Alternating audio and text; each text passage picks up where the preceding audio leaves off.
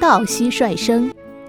一位常年住在山里的印第安人，因为特殊的机缘，接受一位住在纽约的友人邀请，到纽约做客。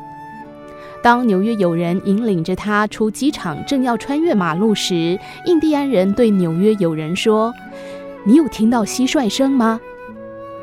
纽约的朋友笑着说：“哎，你大概是飞机坐太久了。这机场的引道是连接到高速公路上，怎么可能会有蟋蟀呢？”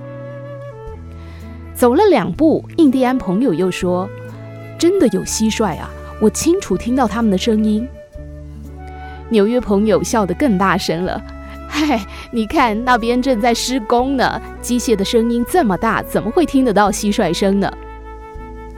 印第安人二话不说，走到斑马线旁的安全岛，在草皮上翻开了一段枯倒的树干，叫纽约朋友前来看，有两只正在高歌的蟋蟀。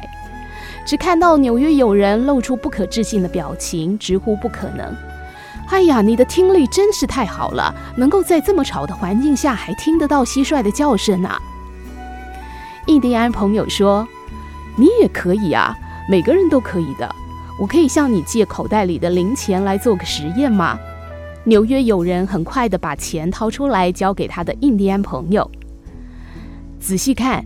尤其啊，是注意那些原本眼睛都没有朝我们这个方向看的人。说完话，印第安友人把铜板抛到柏油路上，突然之间，好多人都转过头来看，甚至还有人开始弯下腰来捡钱。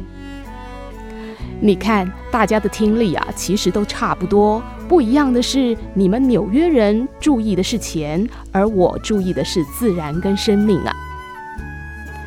所以听得到听不到，全然在于有没有专注倾听。